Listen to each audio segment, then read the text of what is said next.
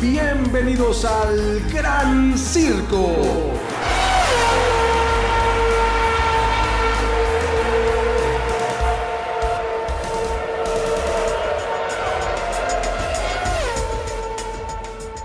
¿Cómo están? Bienvenidas y bienvenidos al gran, gran, gran circo. ¿Y por qué cada vez más gran? Porque es que en esta ocasión, en este capítulo, en este podcast, vamos a analizar, hicimos ya un resumen que lo hemos dividido en cuatro partes. Esta es la cuarta parte, la última parte, donde yo creo que se vivieron las experiencias o las emociones más fuertes de toda la temporada. Si bien a lo largo de toda la temporada tuvimos momentos impresionantemente altos. Eh, los choques, los despistes, muchos muy buenos podios, eh, grandes también clasificaciones, sorpresas, Norris, eh, Russell, ¿no? Y me refiero a Russell no porque no sea un buen piloto, es un magnífico piloto, pero no tiene una escudería con la que pueda destacar, desde luego. Claro, a partir del próximo 2022, allí sí que tendremos a un George Russell en una escudería top como es la de Mercedes y será otra la historia. Pero te saludo con mucho gusto, mi querido César Olivares. ¿Cómo estás? Muy bien, Oscar. Aquí con el gusto de saludar a todos nuestros escuchas, saludarte a ti. Eh, pues emocionado. Eh, en, mi, en mi muy particular opinión, vienen en este resumen las carreras más emocionantes. Bueno, no todas, pero varias de las carreras más emocionantes de toda la temporada 2021 porque definitivamente pasaron cosas que definieron el campeonato. Yo creo que son las carreras donde más rebases, más pelea. Eh, digo, ya por fuera de la pista se dieron muchos comentarios, muchos dimes y diretes, tanto de pilotos, eh, jefes de escudería, que al final todos estábamos comiéndonos las uñas porque dime qué es esa falta de respeto de llegar a la última carrera empatados los dos, los dos pilotos más rápidos, las dos escuderías más rápidas y aparte, tener ese, ese descaro de definir la temporada como la definieron, de verdad, se los agradezco mucho. Es una de las mejores temporadas que he visto en mi vida. Y definitivamente los dos grandes protagonistas, bueno, en este caso sí diría cuatro. Desgraciadamente no todos pilotos. Exacto, sí. O sea, creo que es Hamilton, Verstappen, Wolf y Horner. Sí, sabía, sabía que te referías a ellos. Eh, lo vi, ahora sí que lo vi en tus ojos. Ustedes no, no pueden ver los ojos que estaba poniendo César aquí a mi lado, pero sí, lo, lo, empecé a leer poco a poco. Y es que sí, desafortunadamente creo que tuvimos que hablar mucho de ellos en la temporada 2021. ¿Por qué digo desafortunadamente? Porque tuvieron demasiado protagonismo. Y aquí los protagonistas son los pilotos, no son los jefes de los equipos. Obvio, su papel es fundamental, es importantísimo. Ellos pues lo hacen de, absolutamente todo, ¿eh? son medio papás a veces de los pilotos, son psicólogos.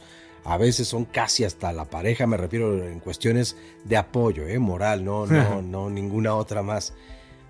Son, eh, estos sí, realmente representantes, como es el caso de Toto Wolf, que representa a varios pilotos, o lo ha hecho, ha representado a varios. Entonces, Claro que cumplen un papel y una función es indispensable en la escudería y deben de tener un carácter muy fuerte. Por cierto, pues en estos días eh, ha sonado el despido del que fuera el, jefe. El jefe de escudería de Aston Martin. Exactamente. Que cabe mencionar que también en su momento fue el jefe de escudería de Racing Point, eh, cuando Checo Pérez eh, compartía escudería con, con Lance Stroll. Este. Este. Este. Otmar Snafnauer. Exactamente. Sí, pues a él ya le dieron cuello y pues es que así es la Fórmula 1. Bueno, además tienes al señor Stroll, que es un multimillonario empedernido y que seguramente pues no tiene un carácter sencillo y lo hemos comentado en otras ocasiones. En esta temporada, pues la escudería Aston Martin no tuvo un buen desempeño y eso que tienes a un tetracampeón como lo es eh, Sebastian Vettel, pero también tienes a un, no quiero decir lastre, pero, pero tienes a un Lance Stroll que pareciera más el capricho del papá porque esté el hijo en la escudería y continúe compitiendo en el gran circuito. Entonces, bueno, Eso, eso, pues me parece que no son, además no son las, las, las decisiones que tomó eh, el, el, director, ahora ex director de Aston Martin. Que va a ser reemplazado por Martin Whitmarsh. Entonces, prácticamente ya tenían su reemplazo planeado, planeado desde, desde finales de la temporada. Yo coincido contigo de que la, la decisión no sé, siento que estamos en la Liga de Fútbol de México donde eh, un equipo de fútbol no funciona dos partidos y adiós al director técnico. Yo, siento que es una escudería nueva. Su, es su primer temporada propiamente como Aston Martin. Si bien están basados en, la, en, toda la estructura y la infraestructura de Racing Point, eh, es una escudería totalmente nueva, con personal nuevo, con pilotos nuevos, que de todos modos, o sea, nunca, no era una escudería ganadora. Como para decir, oye, ¿por qué no estamos ganando esta temporada? Sí, no. O sea, creo que Aston Martin al principio de hecho no lo hizo mal. No empezó bien. A, media temporada lo hizo bastante, de una manera bastante decente. Pero después se vino abajo. Sin embargo, creo que es, es algo muy, muy abrupto. correr a un jefe de equipo con tan solo una temporada de prueba con, con una escudería totalmente nueva en mi opinión me parece un tanto drástico. Sí, a mí también, yo, yo comparto la misma opinión, pero me parece que es la forma de actuar del señor Stroll. Yo creo que... Impulsivo. Sí, yo creo que no es, no, no es el único negocio que tiene, evidentemente, y no será la única persona en haber sido tratado así. Yo creo que esta es una eh, conducta, pues, más o menos eh, constante en él, ¿no? No me funcionas porque cuando menos eso es lo que él ha permitido mostrar de su perfil. Claro. ¿No? O sea, yo soy así, a mí los negocios se me tienen que dar. Si no se me dan, entonces a otra cosa, me despido de esto. Él es el que se está presentando de esa manera, por eso nos deja pensar que pues la situación fue más o menos de esta forma. Eh, injusto, bueno, pues la vida no es justa. No, claro. Es más, a ver, la vida no es justa, la vida es. Y lo mismo es la Fórmula 1. La Fórmula 1 tampoco es justa. La Fórmula 1 es.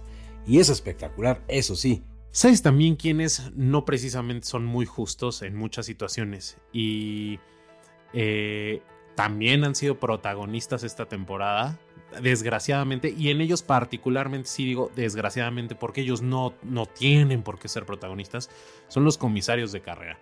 Yo creo que esta temporada se ha caracterizado muchísimo por decisiones muy controversiales en momentos cruciales para el campeonato, donde si penalizan a un piloto o penalizan a otro, si a lo mejor la penalización fue muy dura o fue muy suave, eh, obviamente acorde al, al incidente, eh, si en esta situación aplicamos el reglamento, si no lo aplicamos o si lo aplicamos a medias o modificamos la regla prácticamente en vivo. Creo que eso, eh, esta temporada, aparte de lo espectacular y lo interesante que ha sido, sí ha sido un poquito manchada. Por, por, los comisarios de carrera, por las decisiones que han tomado y sobre todo en el momento en que las han han tomado, porque uno ya se cuestiona si realmente están capacitados para tomar decisiones, son la máxima autoridad para determinar un castigo a un piloto o qué se debe hacer, si debe salir el safety car, si se queda, si solamente es bandera eh, amarilla o si es virtual safety car. Y, creo que en varias carreras y justamente eh, en las que vamos a, terminar, las, las, que vamos a comentar en, este final de resumen de la temporada 2021, eh, creo que se se, nota demasiada inseguridad en, los comisarios de carrera para, para, tomar decisiones cuando son los que más sangre fría tendrían que tener.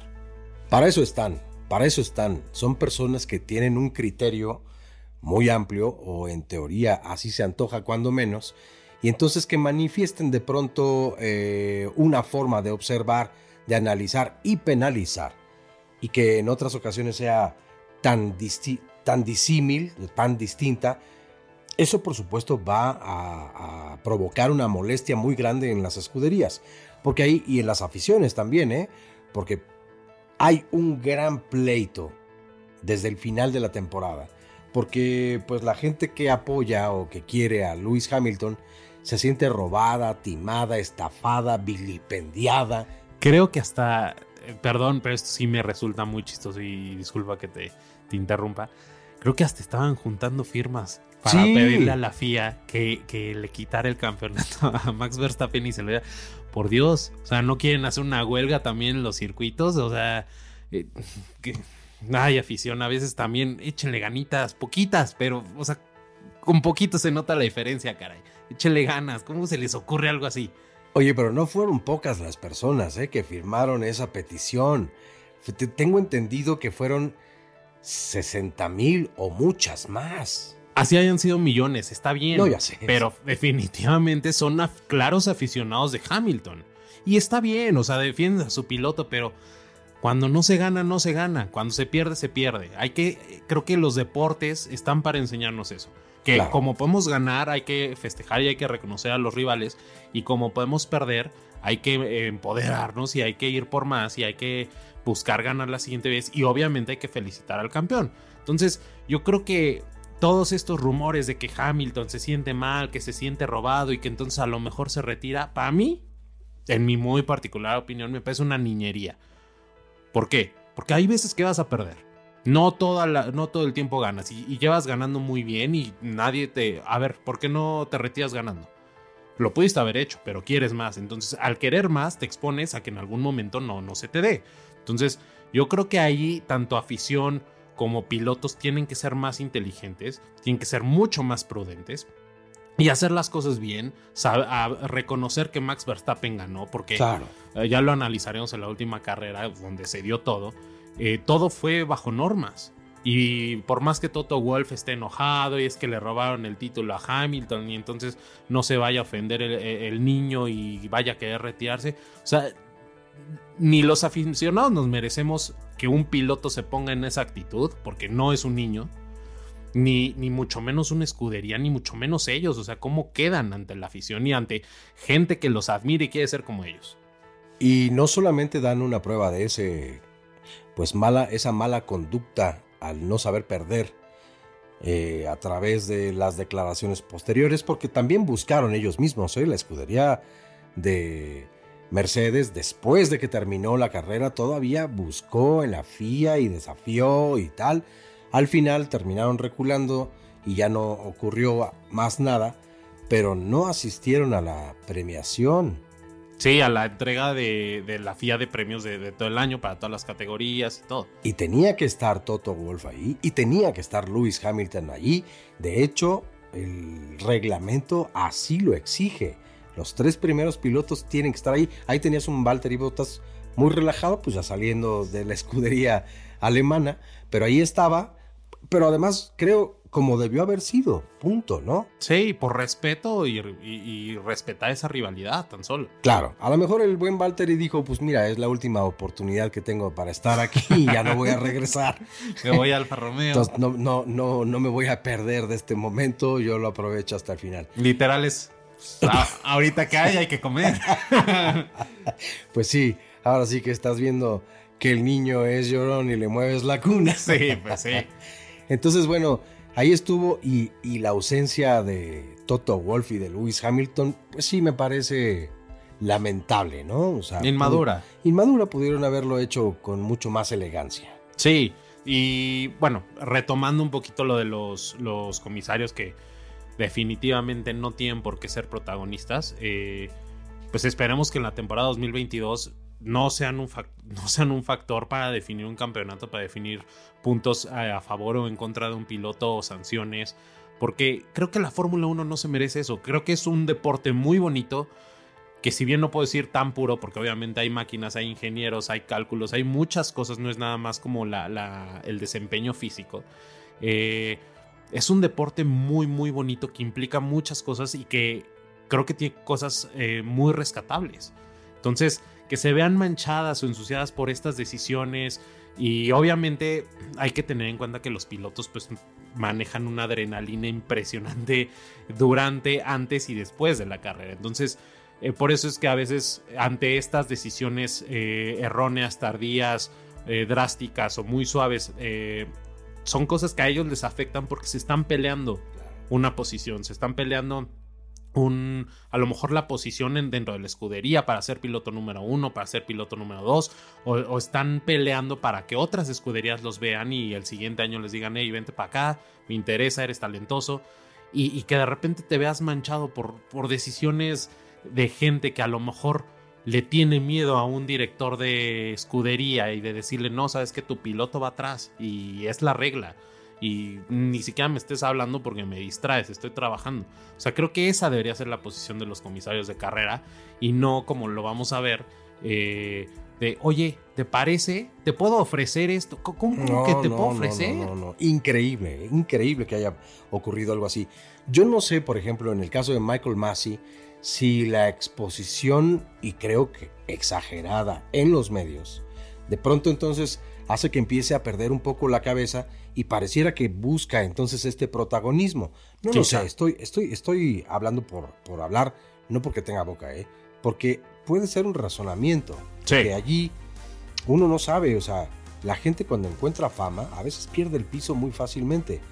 No estoy diciendo que así sea exactamente el caso de Michael Massey, pero lo vimos cada vez más y más y más y más y más, sí. Y se agotó, como también se están agotando estas llantas, ¿verdad? Sí, definitivamente estas, estas llantas ya las traemos prácticamente cocinadas. Entonces vamos a entrar a pits y empezamos con el resumen, con la última parte de la temporada 2021. Venga.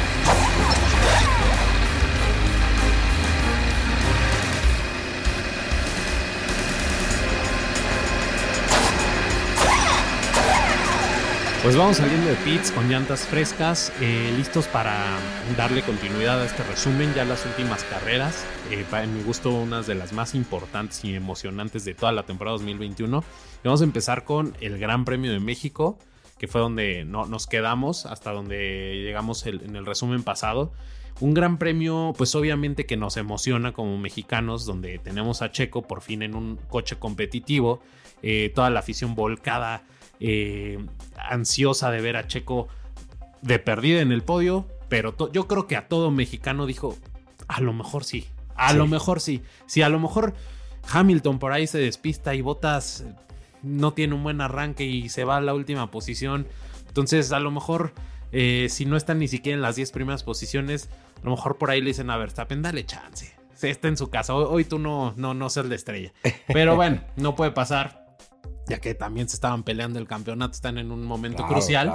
Pero un gran premio en donde en general en el fin de semana los Red Bull anduvieron sumamente bien, a pesar de que, por ejemplo, no se llevaban la pole position. No. se la llevó Botas, que incluso recibió la réplica del casco de Juan Manuel Fangio.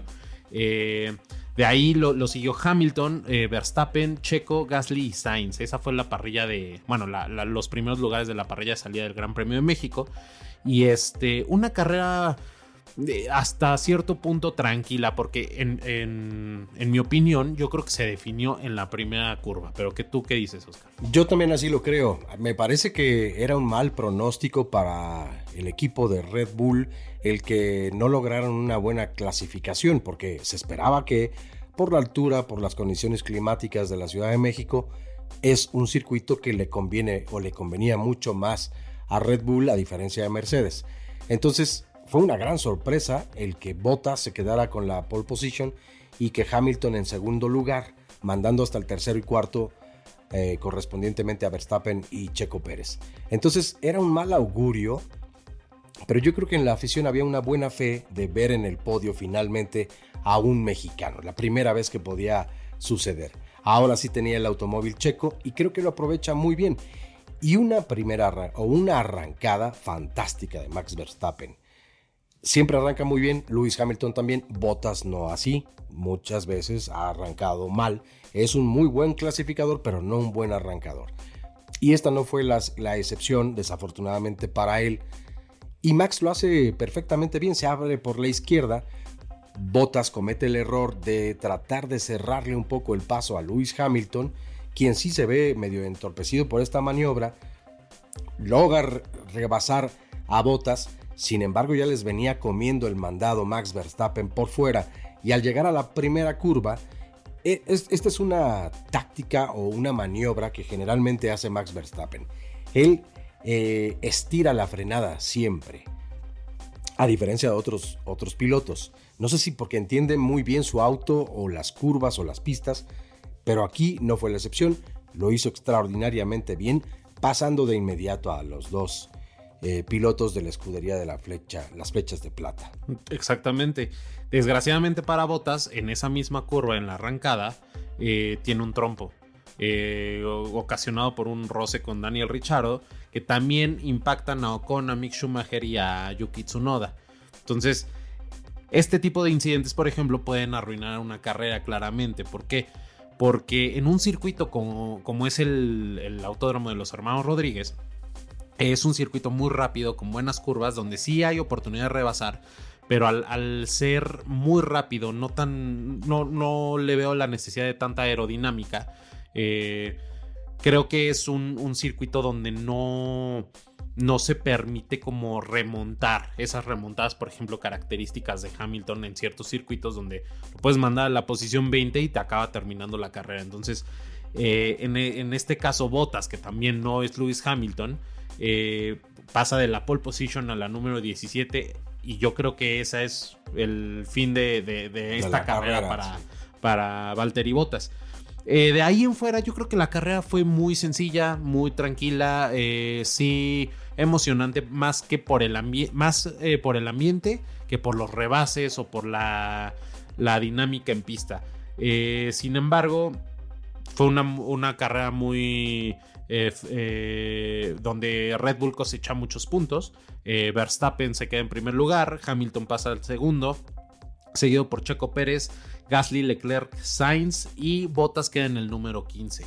entonces, gran, gran, gran carrera, sobre todo por el ambiente, por el hecho de tener un piloto mexicano en el podio y por el hecho de que Red Bull paso firme tres carreras seguidas, Turquía, Estados Unidos y México, donde los, ambos pilotos de Red Bull se suben al podio. Entonces, eh, gran cosecha de puntos, pero no, nunca se debe cantar victoria hasta el momento de, la última bandera cuadros y Red Bull lo aprendería en, un, en, en, próximas carreras. Sí, claro, y sobre todo con los alemanes, nunca puedes entonces tú decir, ya gané.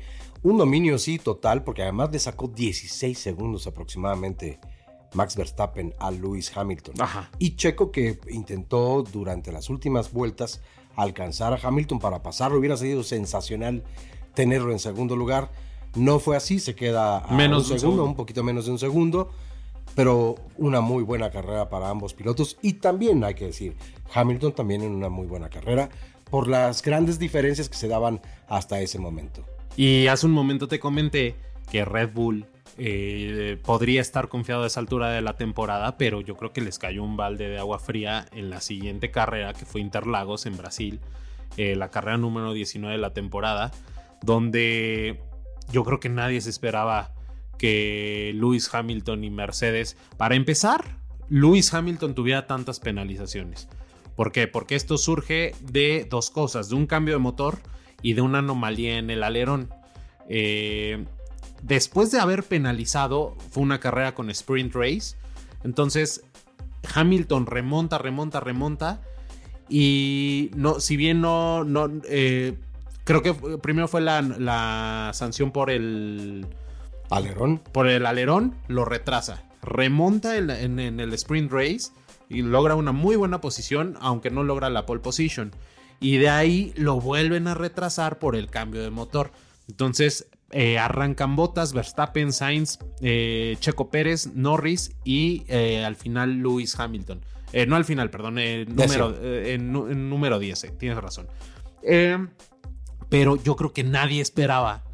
Yo creo que ni siquiera el mismo Toto Wolf esperaba que ese motor Mercedes estuviera tan a punto para correr como corrió ese día.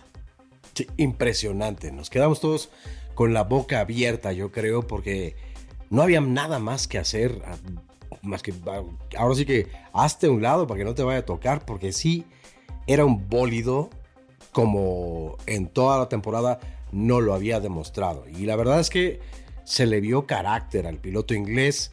Eh, lo hizo fantásticamente bien. Además, bueno, con algunos detalles, eh, Hamilton me parece que es una persona que entiende muy bien las relaciones públicas.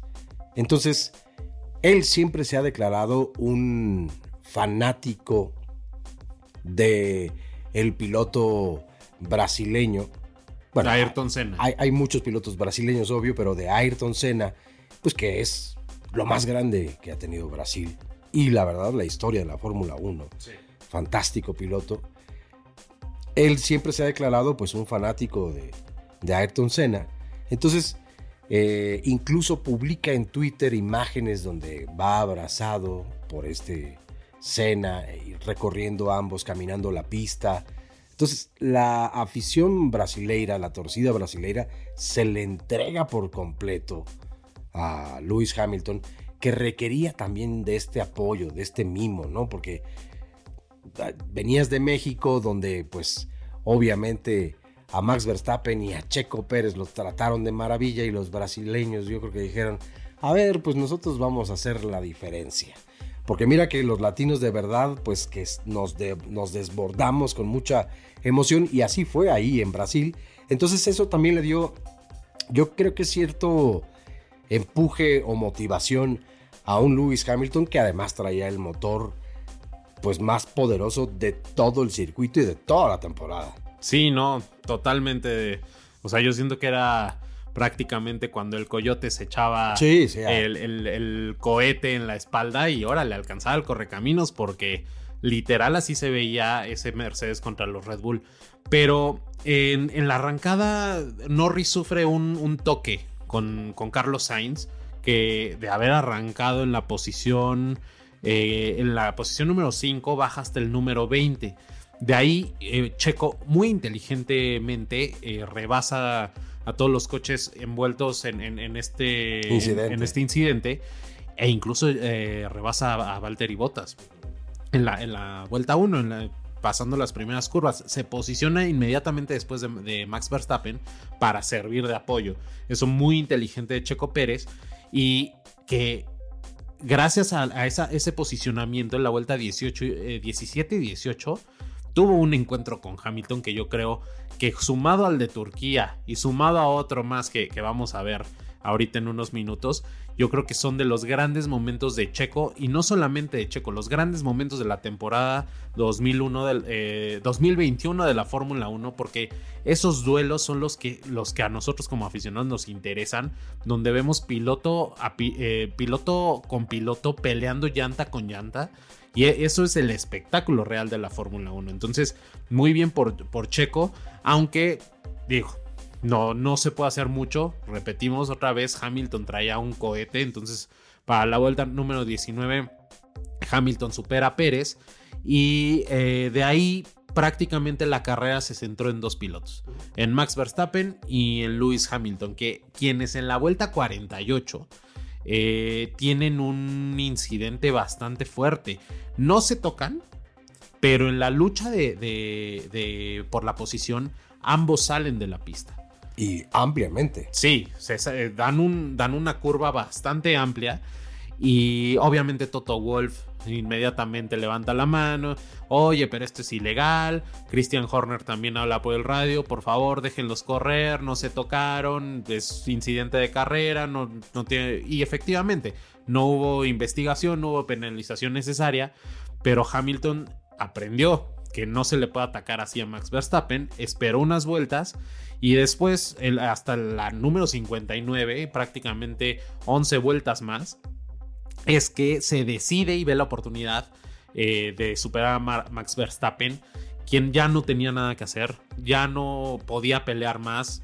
Hamilton era muy superior con su Mercedes y eso se vio reflejado. O sea, Hamilton se llevó el Gran Premio de Brasil, pero le, le sacó más de 10 segundos a Max Verstappen, cosa que en toda la temporada, ¿cuándo habíamos visto una diferencia tan grande entre ambos pilotos? Bueno, en el premio anterior, Verstappen le sacó 16.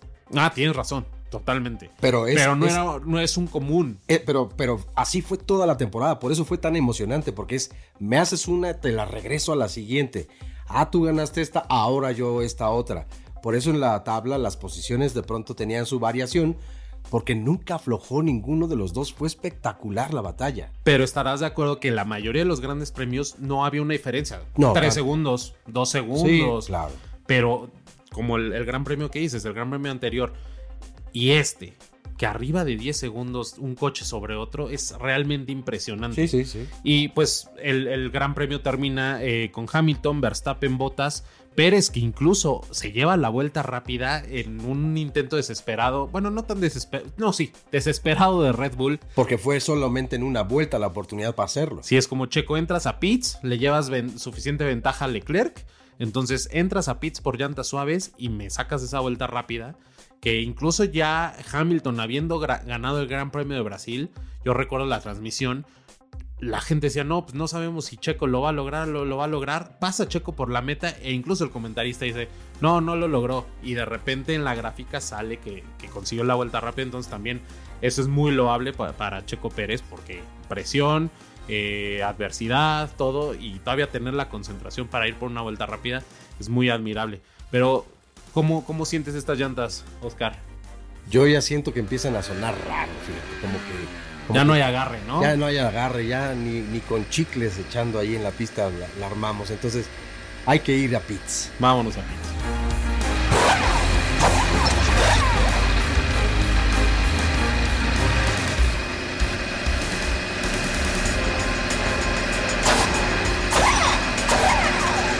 Vamos saliendo de pits y ahora sí ya traemos las llantas blan- blandas, no blancas. ¿Qué No, esas son las duras. Esas son las Esas duras. son las duras. blandas son rojas. Y esas son las primeras. Estamos en el Gran Circo y es un placer para nosotros, pues que podemos llegar hasta su computadora, sus audífonos, su, Su tableta, coche. su coche, su casa, su televisión. Porque pues hoy en día, digo, no nos ven, pero todas las televisiones tienen la capacidad de reproducir pues las principales plataformas de audio y podcast. Entonces, pues sí, de verdad nos sentimos muy halagados porque estén acompañándonos. Recuerden que pueden comentarnos cualquier cosa para pues que el Gran Circo cada vez tenga mejores y mejores aficionados a este extraordinario deporte. Y contenido, porque también lo que ustedes quieran escucharnos es muy importante. Entonces, con gusto ustedes manden sus propuestas, lo que quieren escuchar, de lo que quieren saber, ya sea un piloto, una escudería, algún gran premio importante, regulaciones, cosas un poquito más técnicas. Nosotros con mucho gusto eh, les explicamos y obviamente nos vamos a documentar e Claro. informar para, para darles la mejor información y que, que ustedes se sientan satisfechos. Exactamente. Llega el momento del Gran Premio de Qatar, una pista nueva, Gran Premio número 20, así que ya nos acercamos al final.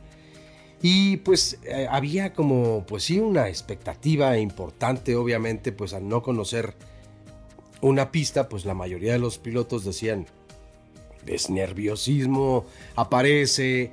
Eh, Checo Pérez, por cierto, sí había corrido aquí, hacía muchos años que lo hizo.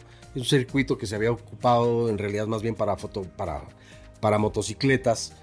Pero a Checo le tocó alguna vez participar, no recuerdo en qué categoría, supongo que era la Fórmula 3, pero tenía mucho tiempo que había estado, le decían incluso a algunos eh, periodistas, bueno, ya tienes cierta ventaja, ya conoces el circuito, por favor. Hace años. Tenía hace no sé cuántos años que, que no, no visito este lugar, entonces obviamente ya olvidas eso. Claro. Pero bueno, pues ya lo conocía y venía, venían de unas buenas carreras la escudería Red Bull, entonces se esperaban cosas positivas, aunque había muchas dudas, porque la verdad es que no sabían a qué escudería le iba a beneficiar más esta, este circuito de Qatar, si a la escudería alemana o a la escudería austriaca, porque México claramente para Red Bull, pero Brasil claramente para Mercedes. Qatar era una incógnita importante. Arrancan Hamilton, Gasly, Alonso. Alonso. Aunque no, no, no lo crean con un Alpine, Alonso en el número 3. Exactamente. Pero ¿cómo dices entonces que debe ser? Señor Don, Fernando, Alonso, rey de España. Definitivamente. Después eh, siguió Norris, Sainz y en el sexto lugar eh, Bottas. Yo creo que fue una carrera eh, bastante volvemos a la tranquilidad después de la emoción del, Gran Premio de México, de Turquía, por ejemplo, del Gran Premio de Brasil. De Brasil. Una carrera donde desgraciadamente hubo un factor importante, los pianos. Los pianos eran bastante altos y de hecho en, calificación, en prácticas, eh, los coches al pasar encima de estos pianos vibran demasiado, como el alerón eh, es bastante flexible para que a la hora de que el aire eh, lo pueda moldear un poco a la hora de, circular, este, sea, sea moldeable para acoplarse a romper el aire. Entonces, al ser tan flexibles, vibran demasiado, se llegan a romper y ponchan la llanta. Pinchaduras. Entonces, eh, tanto en prácticas como en la calificación hubo bastantes incidentes. Y en la carrera, incluso el mismo Bottas tiene un, accidente. No importante, se despista simplemente por una pinchadura, pero sí grave porque eh, definitivamente lo sacó de la carrera. Ni siquiera lo mandó al 15, al 20, no, lo terminó abandonando la carrera. Este. Para esto también hay que mencionar que Verstappen y eh, Valtteri Bottas en las prácticas tienen una. En la, en la quali, perdón eh, les muestran banderas amarillas que implica que reduzcan la velocidad y tengan precaución porque hay un incidente en, algún punto de la pista y las ignoran, entonces reciben penalización y por eso es que no arrancan tan, tan adelante y por eso podemos también ver a un Alonso arrancando en tercer lugar, Checo en onceavo y Leclerc en trece. Ellos sí, por mala, eh, mala cual y ellos no, no rindieron lo suficiente. Eh, de ahí yo creo que fue una carrera bastante tranquila donde definitivamente Red Bull se equivoca de estrategia, mete a Checo muy temprano a pits, eh, Alpine eh, hace una excelente estrategia, arrancan ambos coches con neumáticos suaves, aguantan muchas vueltas y después cambian a neumáticos duros para el final de la carrera cuando Red Bull y Mercedes se van a dos paradas, algo que yo considero bastante ilógico y que ahí recayó el error de ambas escuderías. Este, porque el resultado, bueno, Hamilton lo hizo muy bien, se lleva la pole position, eh, la pole position, perdón, el número uno en, el Gran Premio. De ahí Verstappen y sorprendentemente, ¿cómo? Ya, ya, ya, ya te lo sabes. Ya me lo aprendí. Señor Don Fernando Alonso, rey de España. Tercer lugar, Después Checo Pérez, que no, no le puedo dar alcance a, Fernando Alonso. Después Ocon, un, un, gran, un gran, gran premio para, para la escudería Alpine, que lo hizo muy, muy bien. Y sobre todo, yo te puedo decir que pegué el grito cuando por fin vi a Alonso después de tantos años en, el podio nuevamente ahí a, a mi héroe de la Fórmula 1. Este, como se lo merece, como un grande. Oye, pero a ver, yo quiero destacar un punto. Fíjense nada más, una muy, muy, mala clasificación de Checo Pérez que tiene que ver no solamente con la habilidad de Checo Pérez, también con las malas decisiones de sacarlo en los tiempos en los que lo sacan de pronto. A veces uno no se explica qué hace de verdad allí dentro solamente esperando la indicación. ¿Por qué no lo sacan antes? ¿Por qué lo sacan con tráfico? ¿Por qué lo sacan... Si me explico, o sea, hay varias cosas que uno podría no criticar, sino analizar para mejorar, que de eso se trataría. Y principalmente yo creo que es el piloto el que tiene que ir dándose cuenta de esto y, e informar, compartirle a la escudería, oye, para que yo esté mejor, tenemos que hacer esto, esto, esto. Entonces sale en un lugar número 11, pero para la vuelta número... ¿Qué era? ¿La 14? Creo que sí, para la 14. ¿De Para la vuelta 16. Su entrada Pits. Checo Pérez ya va en un cuarto lugar. Ah, ok. Entonces, imagínate, esa es la capacidad. O sea, ahí estás hablando del talento y no porque me rompe de verdad en la bandera de México. Pero para quienes son detractores del piloto mexicano, ahí están las pruebas. Yo sé que tiene un muy buen automóvil, porque lo que dicen la mayoría de los que no simpatizan con Checo es, pues sí, pero tendría que estar en el primero o en el segundo o en el tercero. No como ha clasificado no como ha llegado en algunos otros grandes premios, donde llegaba al octavo. Digo, ¿tuvo un buen desempeño? Sí, tampoco es extraordinario. Maniobras extraordinarias, sí, sí que las mostró. O carreras como estas donde dices, oye, en 16 vueltas del 11 al cuarto, o sea, sigue teniendo un muy buen desempeño, es destacado. Pero Viene entonces, como bien dices tú, una mala estrategia nuevamente de Red Bull y hace entonces que vaya hacia atrás. Sí, definitivamente. Y estas estrategias eh, fueron pesando toda la temporada, tanto para Mercedes como para Red Bull. Yo creo que la estrategia es una, un punto muy importante a cuidar cuando se trata de correr un gran premio. Eh, obviamente con los neumáticos, el coche y demás. Pero es sumamente importante ver cuándo vas a meter al piloto y cuándo lo vas a sacar. Porque lo puedes sacar en un momento en que a lo mejor tiene que rebasar 5 o 6 coches. Eso le va a dar a traer desgaste a llantas, le va a traer eh, temperatura al motor y le va a traer eh, retrasar tiempo para el, el, verdadero objetivo que a lo mejor es un coche que está a 7 posiciones más adelante. Entonces tienes que saber cuándo sacarlos y también mucho eh, con base en lo que los, los, otros equipos están haciendo, principalmente tu escudería rival o tus pilotos rivales. Entonces es muy importante en la Fórmula 1 la estrategia, aunque eh, de repente esa estrategia pasa a segundo plano porque después tuvimos la carrera número 21 que se llama eh, Jeddah, el circuito, el circuito de Jeddah en Arabia Saudita. Una, un circuito nue nuevo también eh, que se terminó semanas antes, días antes de, de que se llevara a cabo el, Gran, Premio. Un, un, circuito yo creo que con el doble de incertidumbre de Qatar, por, uno porque se había acabado poco, pocos días antes de, de que se llevara el Gran Premio, y también porque la trazada, mucha recta, eh, se hablaba de que era un circuito muy veloz y muy estrecho, entonces un circuito de ciudad. Entonces, sumamente complicado. Se llevó a cabo la, carrera de la Fórmula 2. Hubieron varios safety car, hubieron varias banderas rojas, muchos incidentes. accidentes, sí. Exactamente, que ya servían de referencia para, para los de la Fórmula 1 de cómo podría llevarse la carrera. Y el problema es que traes a dos grandes pilotos que se vienen peleando un campeonato, dos pilotos que no se achican, que a la hora de rebasar sacan los codos que no ceden ningún espacio en un circuito sumamente rápido y sumamente estrecho, yo creo que da todos los ingredientes para una, una carrera eh, sí muy emocionante, pero también bastante peligrosa. Pues sí, casi casi te pones a jugar, eh, a lanzar cerillos cuando hay Trini Totolueno alrededor, entonces imagínense el riesgo. Arrancan Bottas, Hamilton, Verstappen, Leclerc, Checo Pérez y Lando Norris. De, aquí, perdón que te interrumpa, pero es que la quali, no, no podemos dejarla de mencionar, Verstappen y perfilaba para llevarse la pole position, pero yo creo que por toda esa presión y por toda esa adrenalina de quiero ser el número uno y quiero a lo mejor cerrar el campeonato en esta carrera, cosa que se antojaba difícil porque Hamilton prácticamente tendría que haber quedado del número 10 para abajo.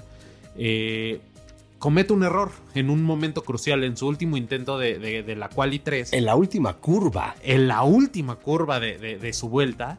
Eh, impacta con el muro, la llanta trasera derecha, e incluso rompe el eje y se queda, se queda sin la vuelta. Pero venía rompiendo los, retos, los retos, los récords, perdón, en el sector 1, en el sector 2 y todo pintaba para que el sector 3 también lo rompiera y se llevara la pole position sin embargo, ese incidente le frustró totalmente la vuelta. Sí, eso, la verdad es que ya empezó a, eh, presentarnos el ambiente que iba a tener este gran premio en el circuito de Jeddah, que estaba lleno de emociones. Yo hasta decía, no sé por qué presento, no le va a ir bien.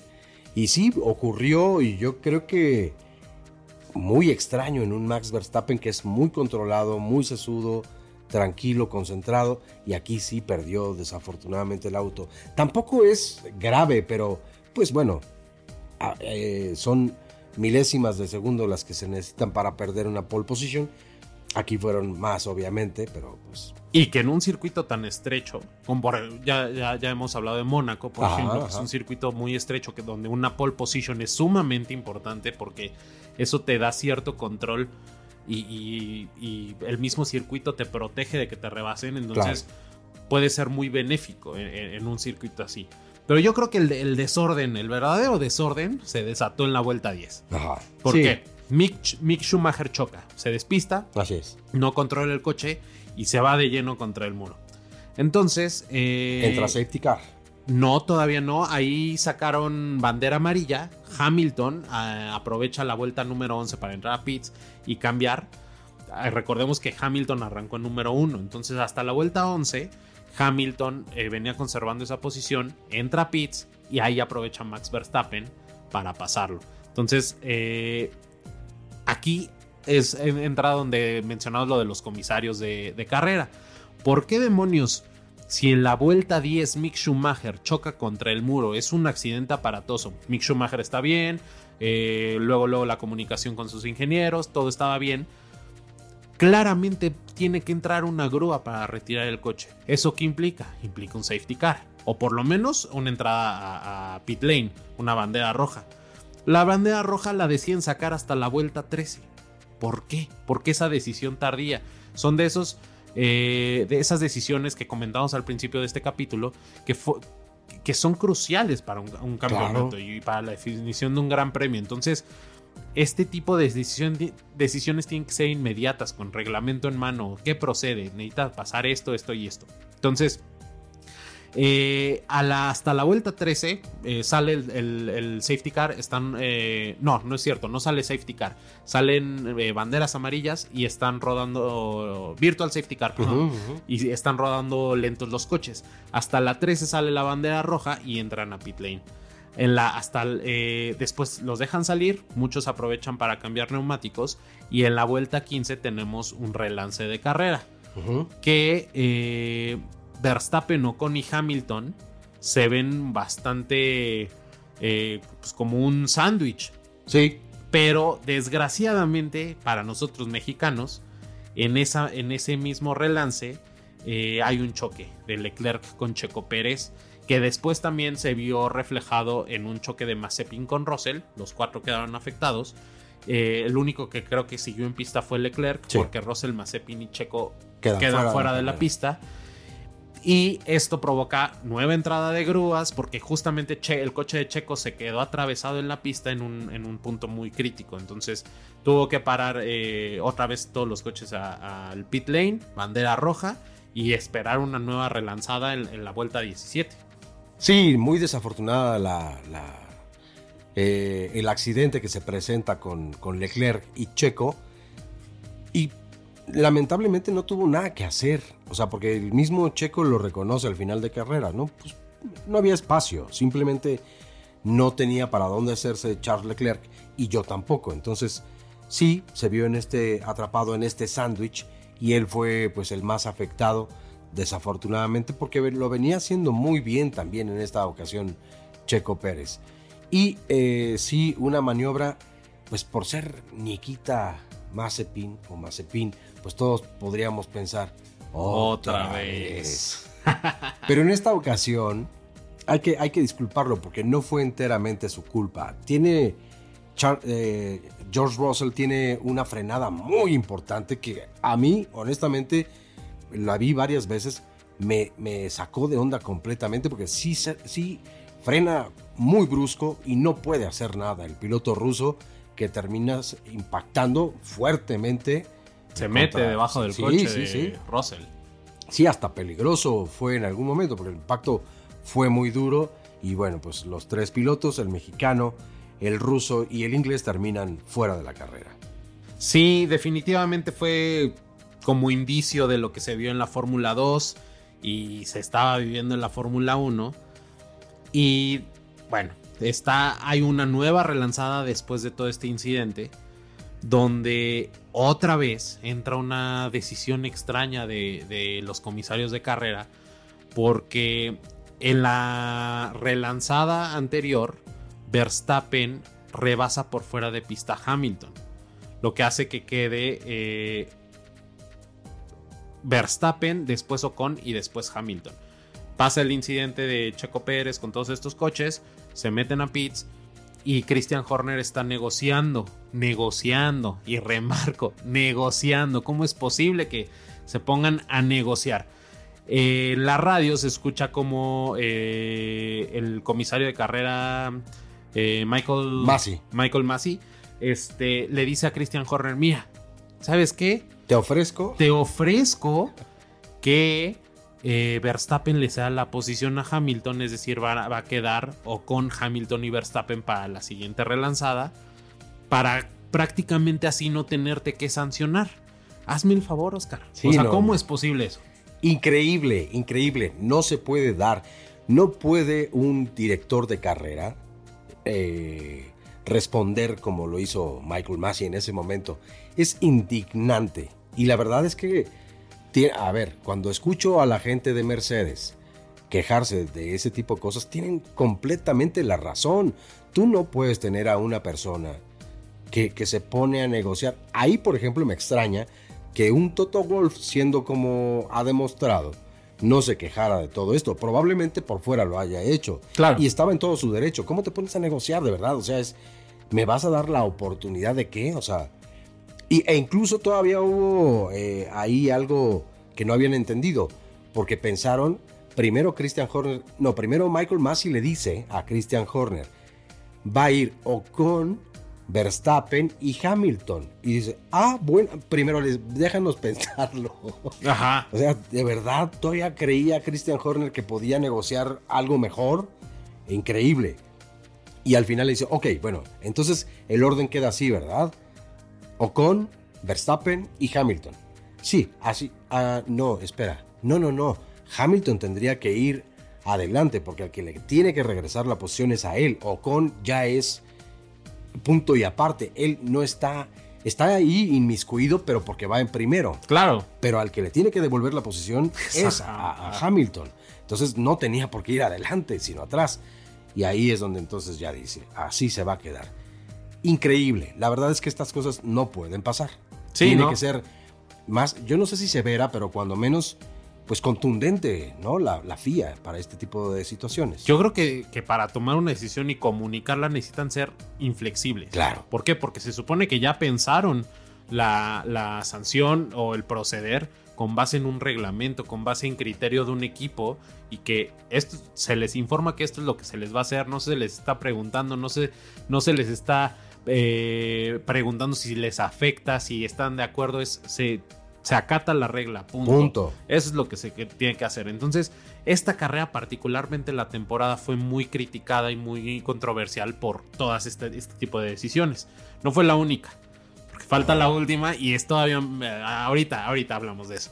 Pero bueno, ya para terminar esta carrera, en la vuelta 37 eh, hay un intento de Hamilton de rebasar a Verstappen cosa que provoca un choque. ¿Por qué? Porque Verstappen eh, venía recibiendo la información en el radio de que tiene que dejar rebasar, eh, tiene que dejarse rebasar por Lewis Hamilton para devolverle la posición. Entonces Verstappen, de un poco, una manera un poco astuta, eh, bueno, bastante astuta, va reduciendo la velocidad para dejar pasar a Hamilton y que cuando Hamilton se encuentra delante de él a menos de un segundo, él pueda tomar el DRS y recuperar esa posición eh, rápidamente y de cierta manera decirle eh, ante cualquier comentario de algún comisario, yo lo dejé pasar. Que después le volví a quitar la posición es otra cosa. Entonces, Hamilton lee esto y dice, no, yo me voy a ir detrás de ti, pasamos la zona de DRS y entonces me dejas pasar. Cosa que Verstappen dijo, no, no, no, no va por ahí una mala comunicación eh, entre los equipos con sus pilotos. El chiste es que eh, Verstappen frena demasiado y Hamilton choca con él. No un choque grave, simplemente parte del alerón se desprende eh, y todos así como qué está pasando, porque aparte chocaron a una velocidad sumamente baja. Sí, sí, sí. No tengo idea cuánto iban, pero la telemetría muestra que Verstappen para que voy a más o menos inventar números, no, no, no, no se claven con estos números, no son exactos, pero la telemetría indica que Verstappen pisó el freno a un punto en que generó, recuerdo la, cifra que era 6.9, no recuerdo la medida, pero esta cifra, eh, para que más o menos ustedes se den una idea, eh, reflejaba qué tan fuerte pisó el, freno Verstappen. Eh, los coches de calle, como los, los, que vemos en la calle, los que conducimos, eh, incluso estando en una carretera donde se circula a, velocidades más altas, que te gusta de 100 a 140 kilómetros por hora, si tú vas, supongamos, a 140, 130 y le pisas el freno a todo, tu coche eh, va a dar esta cifra más o menos alrededor del 2.5. Entonces, si Verstappen sacó 6.9, imagínate, uno, cómo frenan esos coches y dos, qué tan fuerte tuvo que frenar para que Hamilton no, o sea, se destanteara, tuviera que esquivar el coche y desgraciadamente le pegara a, en la llanta trasera, sale un poco del, alerón volando. Entonces ahí empieza la controversia porque lo hizo a propósito, este Verstappen eh, para eh, Hamilton y Toto Wolf seguramente fue es que casi me quiso matar y, más por, por lo caliente del campeonato. Entonces esto yo creo que marcó la carrera de Jeddah porque fue un, choque muy importante. Después de ahí, eh, Hamilton por fin eh, logra pasar a Verstappen en la vuelta 43, porque ya se fue sumamente cauteloso. Y de ahí le sacó también otra ventaja bastante amplia, donde Verstappen ya no pudo hacer nada más. Eh, quedan Hamilton, Verstappen, Bottas, con Richardo y Checo, pues desgraciadamente quedó fuera. Pero ah, en este punto, ¿cómo quedaron los puntos? Del campeonato y de pilotos. Ah, en este, en este momento, para esta carrera. Empatados. Estaban empatados exactamente con los mismos puntos Lewis Hamilton y Max Verstappen. Y eso hacía interesantísimo eh, el Gran Premio. Por el despiste de Checo en cuanto al, al campeonato de constructores, no es que estuviera perdido porque matemáticamente había posibilidades, pero ya era muy difícil porque al no haber sumado puntos, se iba, creo que Mercedes por veintitantos puntos, algo así, entonces ya era más complicado. Prácticamente los ambos Mercedes necesitaban quedar fuera de la carrera de, de, Jazz Marina, que, era la que seguía, eh, para que Red Bull pudiera rescatar el, campeonato de constructores. Y además ganar el primer lugar y alguno otro importante para sumar pues muchos, muchos puntos, ¿no? Pero ahora sí, frótense las manos porque viene el Gran Premio de Jazz Marina. Carrera 22 y última de la temporada 2021. Así es. Abu Dhabi. Ahora sí, con todo. Llegan los pilotos entonces empatados en puntos. Tienes circuito nocturno que los hace espectaculares. Y modificado. Y modificado, exactamente además. Se le recorta un tramo a la pista entonces agregan unas cuantas vueltas, por cierto, también, para que la duración no sea tan distinta. Arrancan Max Verstappen, Lewis Hamilton, Lando Norris, Checo Pérez y Carlos Sainz. Exactamente. El pronóstico, pues yo creo que estaba nada para nadie aún. Sí, un eh, Max Verstappen con la pole position, y con la oportunidad pues de, correrlo de principio a fin hasta adelante. Pero nada aseguraba absolutamente nada. Y creo que pues todos los teóricos eh, de la Fórmula 1 que creo que nunca le pudieron dar al clavo en ninguno de los circuitos bien a bien no, aquí normalmente este sería para Mercedes, este sería más para Red Bull. Esta temporada fue para todos todo. Hubo sorpresas, sí, muchas. Entonces, podía pasar cualquier cosa. Pero entonces, Red Bull tiene una buena arrancada porque no está Botas dentro de estos primeros que arrancan. Sí está Verstappen en el primer lugar y tienes a un Checo Pérez en cuarto lugar. Botas eh, estaba hasta sexto lugar. Exacto. Entonces, pues las cosas aparentemente pintaban un poco más favorecedoras para la escudería austriaca, a diferencia de Mercedes. Pero entonces se da la salida de este gran premio y Hamilton rebasa a Verstappen, algo que no había sucedido comúnmente en toda la temporada. Entonces, es importantísimo este momento porque ahí es donde uno se empieza a volver loco como aficionado eh, toda la gente yo creo que enloquecía. Además yo he tenido la oportunidad de ver escenas de cómo lo vieron en distintas partes del mundo y por todas partes era enloquecedor. O sea, era una euforia y saltaban los aficionados de Hamilton o de Verstappen y la verdad es que pues auguraba muy buenos momentos. Claro, tenías que ganar, cualquiera de los dos tenía que ganar. Lo que, lo que no deseábamos nadie era que se chocaran. Además, las autoridades de la FIA decían, a ver, cualquier incidente de carrera, ahora sí lo vamos a analizar duramente. Otra mala... Eh, pues, ahora sí. Este, declaración, como que ahora sí, ¿no? y antes no, antes estábamos jugando. Eh, ¿Sabes a qué me sonó un poco como, a ver niños, ya les dije, ¿eh? ya no les voy a decir una, dos, cuarto para... No, ahora sí ya van a ser tres. pues eres la autoridad, y yo creo que eso no es en una carrera, es en toda la temporada que debes de comportarte igual. No es primero más laxo y después me voy siendo más eh, estricto. estricto. No, claro que no, tienes que hacerlo así todo el tiempo. Entonces también es algo extraño, ¿no? Donde yo no creo que hubiera pasado nada. Lo platicábamos antes de la carrera. Yo dije, no, no creo que ninguno de los dos quiera chocar. No creo que un Max Verstappen, porque si chocaba a Hamilton, el que hubiera ganado hubiera sido Max Verstappen. Por la posición, eh, ya habíamos platicado también en algún otro momento los criterios de desempate. Max Verstappen, aunque estaban empatados en puntos, había ganado más carreras. Ganado más carreras, que es el primer criterio de desempate. Con eso ya lo tenía ganado. Entonces, si él chocaba o despistaba a Lewis Hamilton, aunque él también saliera despistado, ahí se acababa la carrera para ellos dos y el campeón en automático era Max Verstappen. Sí, de, acuerdo, ese es el, criterio de desempate. Y yo creo que esta carrera eh, se define por otra vez eh, salió a relucir la mala estrategia de Mercedes. ¿Por qué? Explico rápido. En la quali, en la quali 2, eh, Red Bull decide salir con llantas blancas en la quali 2.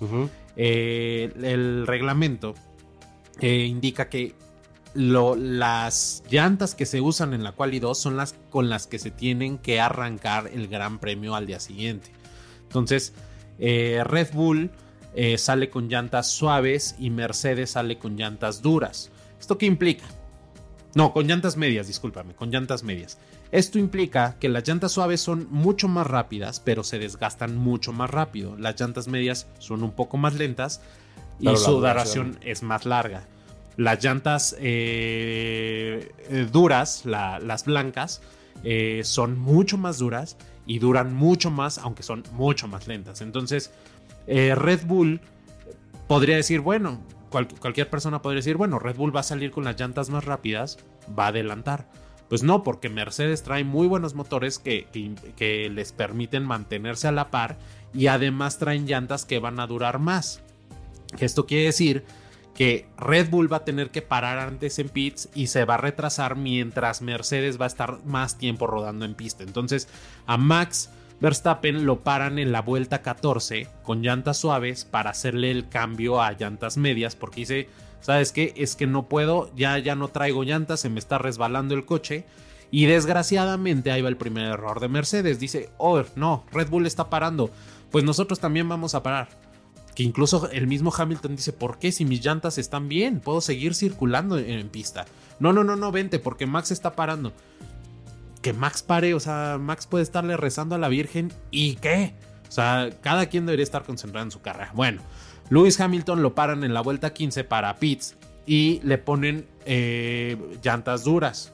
Eh, entonces, Red Bull eh, bueno, Max Verstappen y Lewis Hamilton ambos salen con llantas duras a pista con solamente una vuelta de diferencia de desgaste, cosa que hace que Mercedes se rebaja al nivel de Red Bull en cuanto a llantas y en cuanto a la vida útil de, sus neumáticos. Entonces, eh, Max Verstappen sale bastante atrás de Hamilton, porque Hamilton entró una vuelta tarde, le saca ventaja y viene una, una orden que yo creo que todos los mexicanos disfrutamos mucho de Christian Horner que le dice, Checo, necesitas parar a Hamilton. La vuelta 20, eh, Hamilton más, eh, más, o menos le llevaba alrededor de 9-10 segundos a Max Verstappen.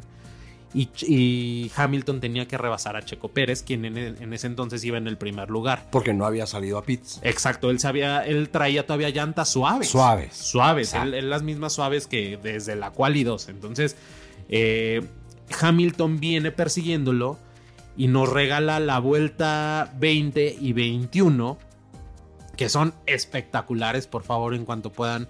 Vean la repetición en YouTube. De verdad, cómo defiende Checo una vez más, sumando a la de Brasil, a la de Turquía.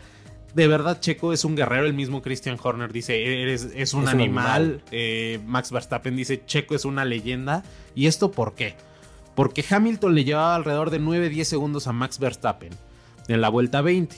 En la vuelta 20 y 21 Hamilton se viene peleando con Checo Pérez y cuando por fin Hamilton lo logra rebasar, Verstappen estaba a 1.25 segundos. De casi 10 segundos le redujo la ventaja a 1.25 gracias a que Checo iba frenando a Hamilton. Entonces, Max Verstappen traía buenas llantas, eh, prácticamente las mismas llantas que Lewis Hamilton, digamos que podrían estar en igualdad de condiciones para pelear.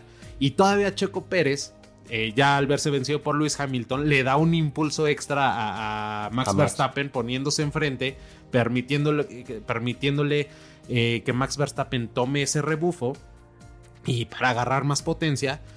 Desgraciadamente ya Max Verstappen no pudo hacer nada, nunca pudo superar a Hamilton. Y entonces es cuando viene el segundo error de estrategia de la escudería Mercedes. Eh, sale un virtual safety car. Tienen que conservar las ventajas que se lleven los coches. Y el error de Mercedes recae en no otra vez no meter a Hamilton a pits. Hamilton trae las mismas llantas duras eh, desgastándose desde la vuelta 15. Entonces eh, Verstappen dice, ¿sabes qué? Traigo las mismas llantas de Hamilton, no lo puedo alcanzar, vámonos a pits y cámbiame llantas duras otra vez. ¿Por qué? Porque necesito aguantar hasta el final de la carrera. Claro. Pero mis llantas van a estar más frescas que las de Hamilton. Entonces empieza una persecución de Verstappen donde sí le empieza a descontar tiempo, tiempo, tiempo, tiempo.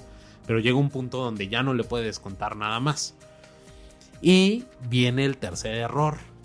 Ah, que ahí sí decías tú en algún otro momento. Eh, en este Red Bull Ring, donde pues está el, aro obviamente o el anillo eh, con un toro por en medio, lo van a quitar. Sí, por ahí se dice que lo van a quitar y van a poner una estatua de Don Nicolás Latifi. ¿Por qué? Porque Don Nicolás Latifi, piloto de Williams, piloto, canadiense, tiene un despiste eh, por ahí de la vuelta 54. Entonces, eh, tiene, sí, justamente la 54 se despista, choca y provoca un safety car porque era un lugar crítico, hay que retirar el coche.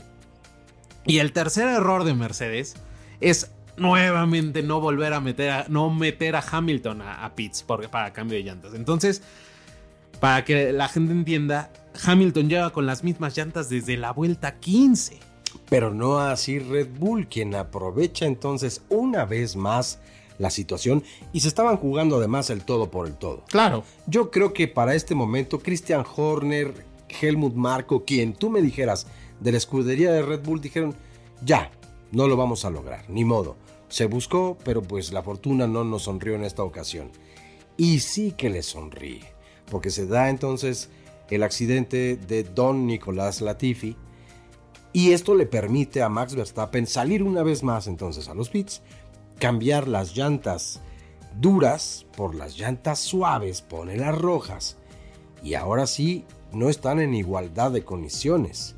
Las llantas, como bien decías, de Hamilton ya eran usadas desde la vuelta 15 y Verstappen ahora traía las rojas, las suaves, las más rápidas. Y nuevas. y nuevas, cuando, a ver, quedaban cinco vueltas, pero con safety car. Yo creo que la preocupación de gran parte de los aficionados a la Fórmula 1 era, por favor, que no se vaya a acabar así el Gran Premio. sí, en un safety car. En un safety car hubiera sido...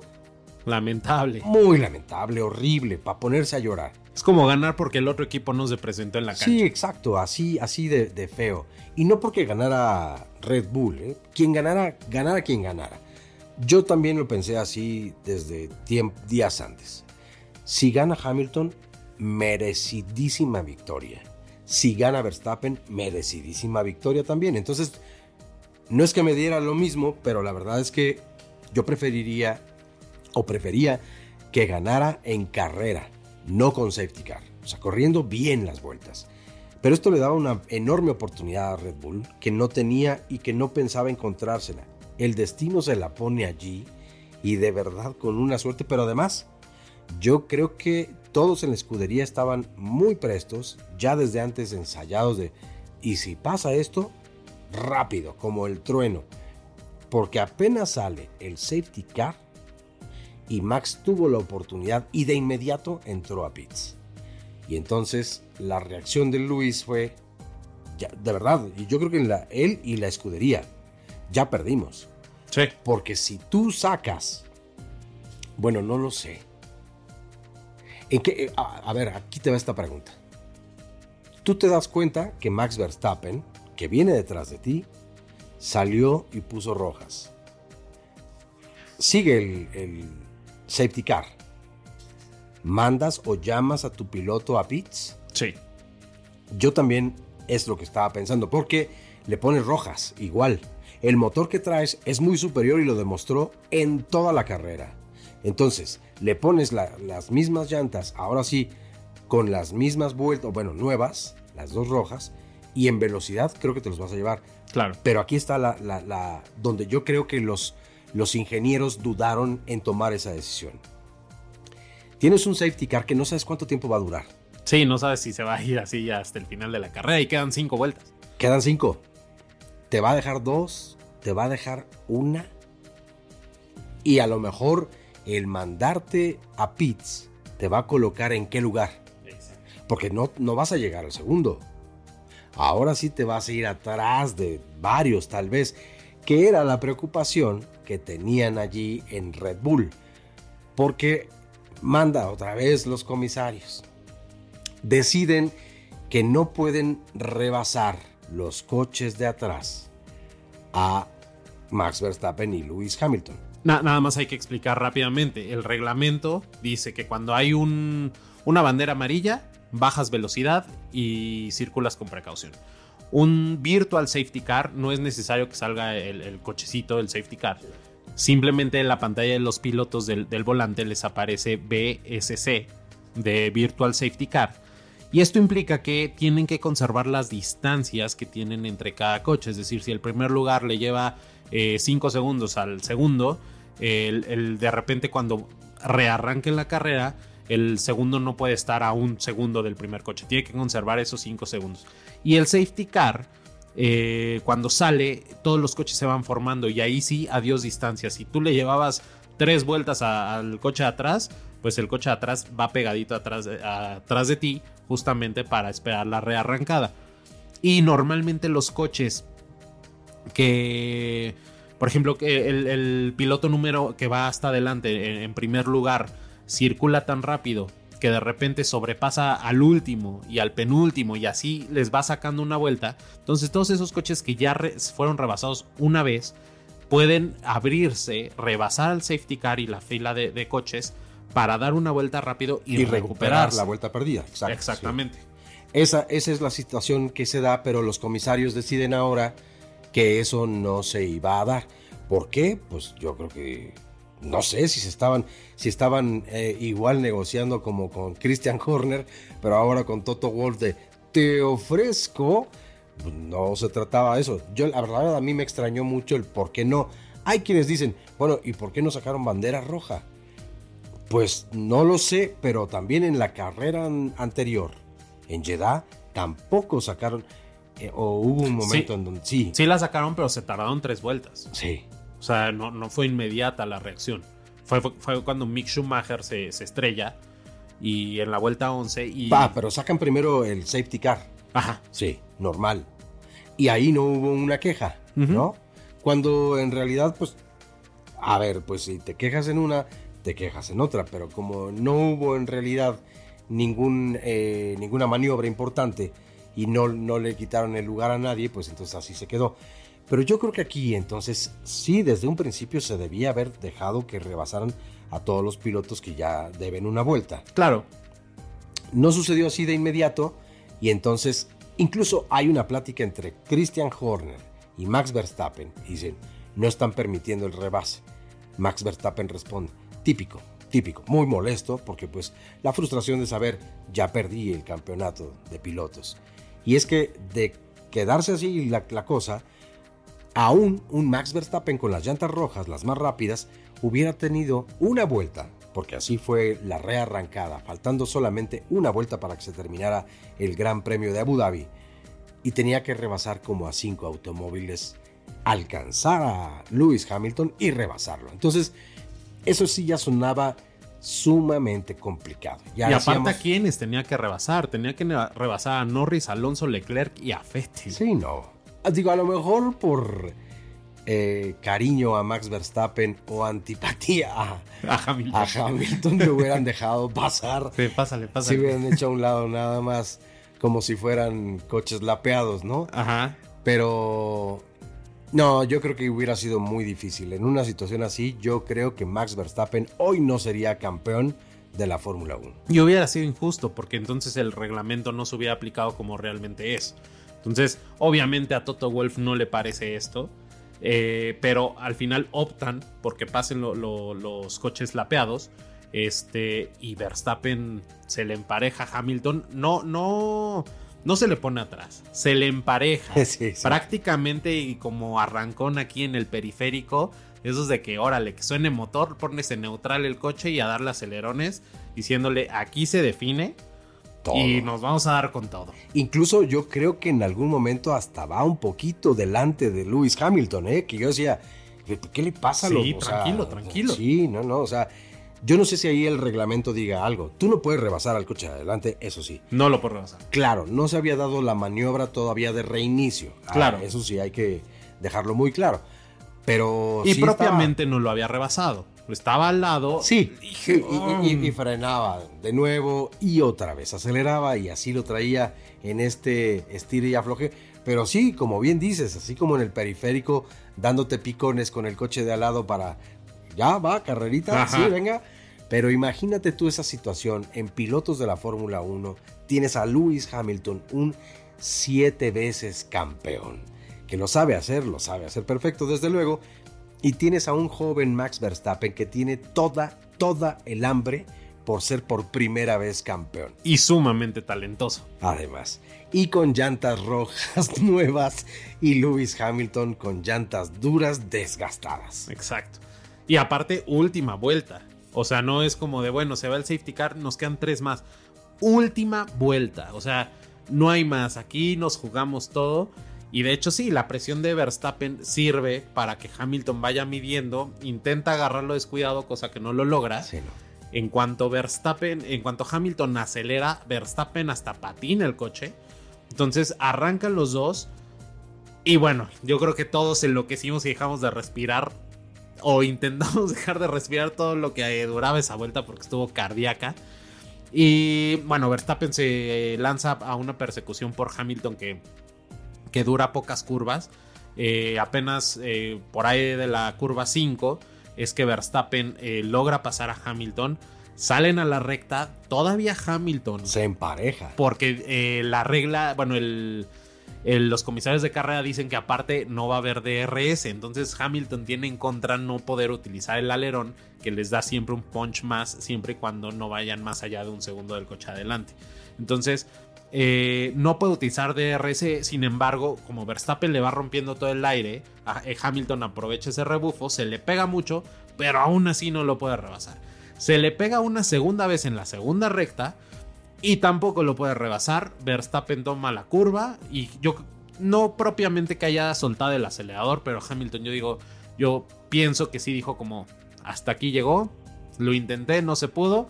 Obviamente siguió conduciendo a buen ritmo y todo pero Verstappen cruza la línea de meta y se convierte en el campeón eh, muy joven, por cierto, 24 años. En un, campeón nuevo después de varios años de tener un dominio absoluto de Lewis Hamilton y Mercedes. Eh, en el nuevo campeón de la Fórmula 1 de la temporada 2021. Sí, espectacular, fantástico, sumamente emocionante para arrancarse los pelos. La verdad es que fue una locura esta temporada y esta carrera de, Abu Dhabi vino a cerrar con broche de oro todas las emociones que nos provocaron estos pilotos y también las escuderías, desde luego.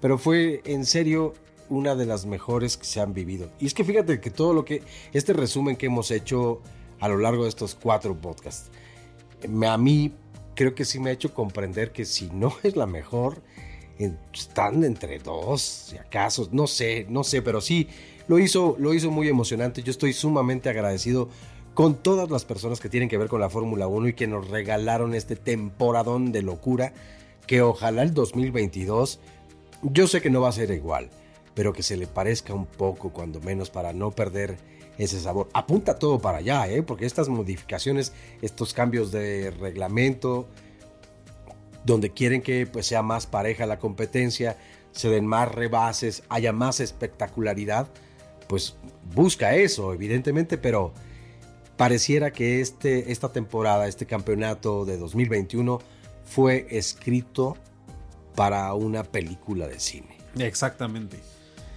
Eh, como tú dices, el reglamento, las modificaciones, los nuevos coches, el tope presupuestal, todo está pensado en función de acortar esta brecha de que ya no solamente peleen por el título una o dos escuderías o uno o dos pilotos, que peleen cuatro o seis, siete pilotos, no sé. ¿Para qué? Para que todas las carreras sean cardíacas, que haya eh, mucho movimiento en las tablas, en los puntajes. Entonces, obviamente nosotros les vamos eh, a ir explicando poco a poco el nuevo reglamento, lo que implica eh, los nuevos topes presupuestales. Ya también se acercan las, las revelaciones de los nuevos coches 2022 de cada escudería. Aquí los vamos a estar comentando. Eh, no, no, se los podemos mostrar. Pero vamos a estar comentando conforme vayan revelando los nuevos coches que nos parecen, eh, cuáles principalmente son las nuevas modificaciones en comparación, por ejemplo, con los coches 2021, etcétera, y obviamente la parrilla de pilotos para esta temporada 2022. Todo eso y nuevas noticias que vayan surgiendo las vamos a tener aquí muy puntuales en el, en el podcast del Gran Circo. Y pues nada, Oscar, ya vemos la bandera cuadros. Exactamente. Oye, pero yo sí les quiero adelantar una noticia importante, tengo una primicia. La escudería Ferrari va a sacar el color rojo. Rojo. No, no, no, no. Pero eh, sí va a regresar el blanco. Exacto. ¿Y sabes qué significa eso? ¿Eso qué significa? Santander, ves que se fue un tiempo de, ah, patrocinador De, de, Ferrari. Lo dejó de patrocinar en el. No quiero mentir, no tengo el dato exacto, pero Fettel todavía eh, condujo coches rojo con blanco. Me parece que cuando Leclerc entró 2019, eh, si no me equivoco. Ahí eh, sale Santander. Ahí sale Santander y el coche es totalmente rojo. Y de hecho sale este, este lema de Mission Win Now. Entonces eh, vuelve, vuelve el color blanco a la, escudería de Maranello. Entonces, a mí siempre me ha gustado más. creo que va a estar muy bien. Y, sobre todo con el nuevo diseño de los coches, yo creo que se va a ver espectacular. Esperemos a, que Ferrari muestre el coche y aquí les tendremos los avances. Exactamente. Pero por favor, no nos dejen de seguir. No, no, no, de verdad, aquí, aquí, aquí es su casa. Esta es la casa no solamente de la Fórmula 1, pero también es su casa. Está, sean bienvenidas, bienvenidos y de verdad escríbanos, compártanos su punto de vista sus opiniones. Para nosotros es muy importante y es muy gozoso, porque nosotros de verdad disfrutamos, gozamos mucho la Fórmula 1 y compartirlo con ustedes pues es parte de nuestras pasiones. Entonces, muchas gracias por escucharnos. Eh, recomienden, recuerden, recomiéndenle a todo mundo, recomiéndenle el espacio, el podcast. Eh, estamos en las principales redes sociales. Bueno, primero para, para poder escuchar cada uno de los capítulos. Spotify, eh, Google Podcast, Apple Podcast y redes sociales, elgrancirco.podcast. Bueno, arroba elgrancirco.podcast, eh, Instagram, Facebook, Twitter, ahí obviamente los leemos, cualquier comentario, cualquier retroalimentación es más que bienvenida. Entonces, por favor, siéntanse en total libertad de escribirnos lo, lo que sean menos mentadas de madre, porque la, verdad no, no, no las ocupamos ahorita. No. Entonces, eso a lo mejor sí, sí resérvenselo. Exacto.